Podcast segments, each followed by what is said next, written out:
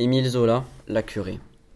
Au retour, dans l'encombrement des voitures qui rentraient par le bord du lac, la calèche dut marcher au pas. un moment, l'embarras devint tel qu'il lui fallut même s'arrêter.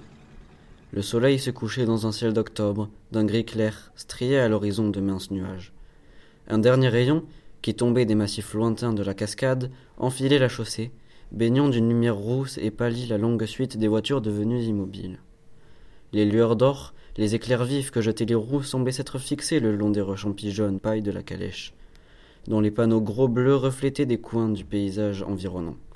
Et, plus haut, en plein dans la clarté rousse qui les éclairait par derrière, et qui faisait luire les boutons de cuivre de leur capote à demi pliée, retombant du siège, le cocher et le valet de pied, avec leurs livrées bleu sombre, leurs culottes mastiques et leurs gilets rayés noirs et jaunes, se tenaient raides, graves et patients, comme des laquais de bonne maison qu'un embarras de voitures ne parvient pas à fâcher.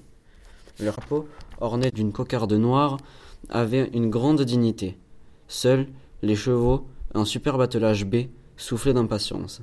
Tiens, dit Maxime, Lord Origny, là-bas, dans ce coupé. Vois donc, René. René se souleva légèrement, clina les yeux, avec cette moue exquise que lui faisait faire la faiblesse de sa vue. Je la croyais en fuite, dit-elle. Elle a changé la couleur de ses cheveux, n'est-ce pas?